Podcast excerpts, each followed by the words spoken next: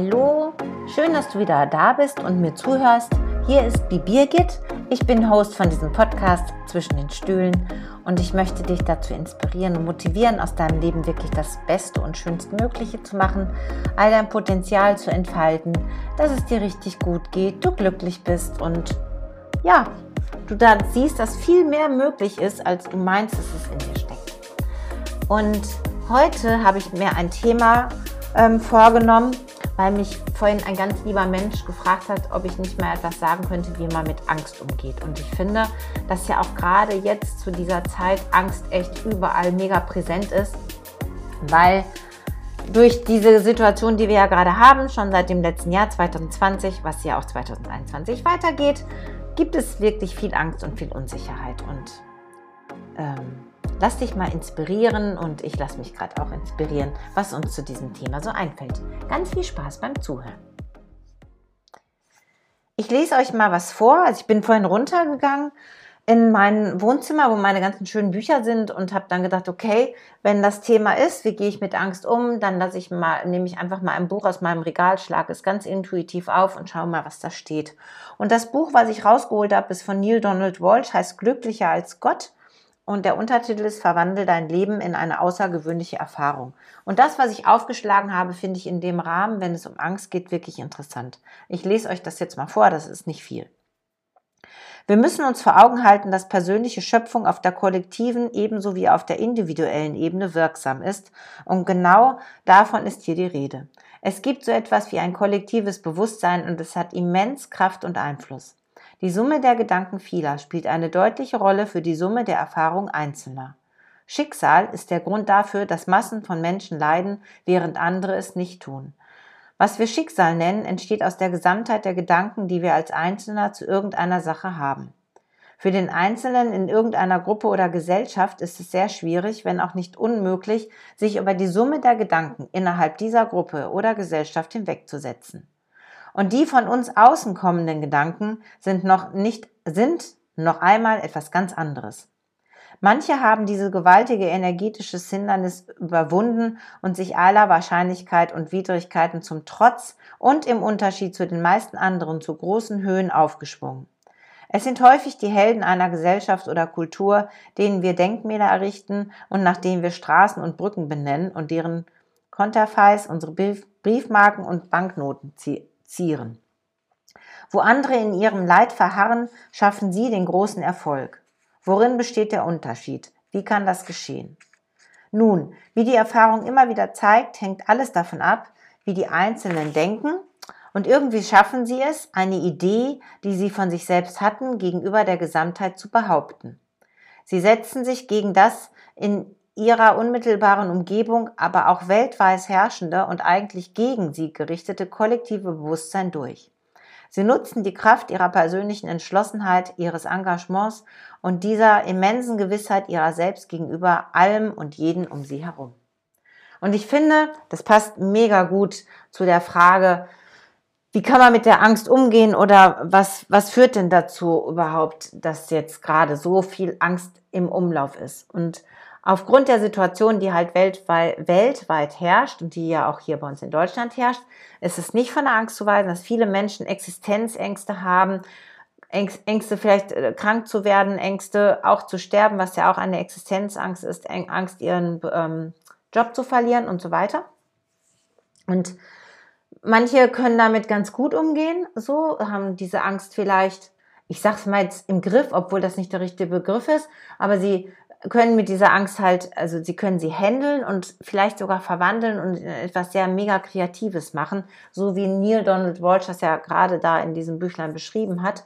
Andere wiederum igeln sich ein, ziehen sich zurück, verfallen vielleicht in, in eine Depression oder eine depressive Episode, wie auch immer. Also es muss dann nicht gleich eine Depression, also sie sind dann halt niedergeschlagen, ähm, ja, ziehen sich halt zurück und haben Angst. Und es ist, wie es halt immer so ist, die Welt ist, wie wir sie betrachten. Also das eine ist, es gibt Krisen, es hat Kriege gegeben, schon immer in, äh, zu Menschheitsgedenken. Ähm, es gab Krisen, Weltwirtschaftskrisen, finanzielle Krisen. Ähm, es gab viele Pandemien schon auf dieser Welt und es sind ja nicht immer alle gestorben und auch durch die Kriege sind nicht alle gestorben und manch einer hat durch diese Krisen Geld gemacht. Ähm, ob legal oder illegal sei jetzt auch echt völlig dahingestellt, darum geht es jetzt auch gar nicht. Aber es, ähm, wir haben ja wirklich immer die Wahl, wie wir mit diesen Situationen umgehen. Und was kannst du machen, wenn sozusagen der Angstriese auf dich zukommt und ähm, du gar nicht mehr aus und nicht einweist? Kennst du vielleicht das, ähm, wie heißt es jetzt hier, von der Augsburger Puppenkiste? Jim Knopf und Lukas der Lokomotivführer. Das ist immer so für mich mein Lieblingsbeispiel für Angst. Und zwar gehen die beiden, fahren ja irgendwie mit der ähm, Lokomotive durch die Wüste und dann sehen sie irgendwo am Horizont den großen Riesen. Und das ist der Scheinriese. Tuk-Tuk heißt der, glaube ich. Tutur? Naja, wie auch immer. Nicht, dass ich jetzt die Geschichten hier durcheinander bringe mit unendliche Geschichte und so.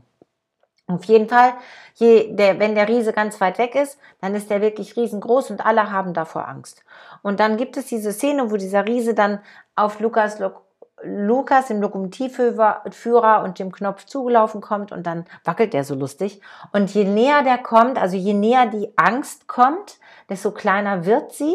Und wenn sie dann, wenn der dann bei den beiden angekommen ist, ist er genauso groß wie die beiden und man muss gar keine Angst mehr vor ihm haben. Und ich finde, das ist echt eine super schöne, ähm, ein super schönes Beispiel für Angst, weil Angst ist oft so, je, also wenn sie bei uns weit weg ist, dann ist sie halt riesengroß. Oder wenn wir Dinge nicht einschätzen können, dann ist sie plötzlich riesengroß. Und sie hat Angst, hat auch die große Gabe, ähm, wenn wir drüber nachdenken, immer größer zu werden. Also wir können Angst auch füttern in, mit unseren Gedanken. Und unsere Gedanken sind ja ne, unser größter Schatz, unsere, unser größtes Geschenk. Weil, wenn wir lernen, sie zu kontrollieren, wenn wir wenn wir erstmal darüber bewusst werden, was denken wir da in unserem Kopf, auch was denken wir, wenn wir Angst haben und dann das hinterfragen, ist das wirklich wahr und real? Stimmt das? Ist das, also ist das so? Und was wäre ich denn, das ist ja Brian Katie, The Work, was wäre ich denn ohne diesen Gedanken? Also was wärst du ohne den Gedanken der Angst? Und wenn du alleine dir das vorstellst, also wenn du dich hinsetzt, du hast deine Angst, fühlst in diesen Gedanken hinein, das wäre ich ohne meine Angst, dann ist es oft schon so, dass der, dein Körpersystem sich entspannt. Weil du dann dir die Vorstellung machst, wie ist es denn ohne diese Angst zu sein? Also dann, dann bist du halt ohne Angst. dann fühlt es sich einfach leichter an. Das ist, das ist so ein Schritt, den du machen kannst, um das Ganze schon mal ein wenig zu entzaubern. Was du auch machen kannst, ist mal doch mal ein, mal dir ein Bild, ob jetzt in real oder in deinen Gedanken von der Angst, weil letztlich sie schützt dich ja. Ne? Wir haben ja Angst oder wir bauen uns Angst, weil die Angst uns äh, schützt vor etwas, vor dem wir halt Angst haben. Logisch, meine Güte. Manchmal versucht sie uns auch ähm, zu schützen, oder sie meint, dass sie uns schützen muss, damit wir uns nicht groß weiterentwickeln oder uns lieber zurückhalten, weil es ist oft so, hinter der Angst steckt wieder etwas. Und manchmal steckt hinter der Angst noch eine Angst. Und wenn ich dann da durchgehe, dann gucke ich halt, okay, was steckt dahinter? Kann es wirklich sein, am Ende steckt dahinter eine Gabe oder ein Schatz? Und wenn wir das zum Beispiel so machen, da hatte ich ja auch schon einen Podcast drüber gemacht, wenn wir oft Angst vor unserer größten Stärke haben oder vor unserem größten Geschenk, dann hält uns die Angst ja davon ab, dieses Geschenk zu leben. Und wenn wir das erkannt haben und auch sehen, okay, warum, warum mache ich mir denn da gerade so eine Angst, was jetzt dieses Geschenk angeht? Und einfach, es hilft einfach immer, ohne jetzt hier groß und im heißen Brei herumzureden, wenn wir es ins Bewusstsein holen. Damit entzaubern wir schon eine ganze Menge. Dann kann es auch manchmal hilfreich sein, aber auch nur wirklich sehr bedingt, ähm, sich ähm, Fakten ähm, zu holen. Das kann helfen, das kann es auch entzaubern, das kann es allerdings auch schlimmer machen, deshalb ist das wirklich unter Vorbehalt zu sehen. Ähm, genau. Was auch hilft, ist, dass du dich mit Dingen beschäftigst oder eben, ähm, dass du deinen Geist sozusagen mit ähm, positiven Sachen fütterst.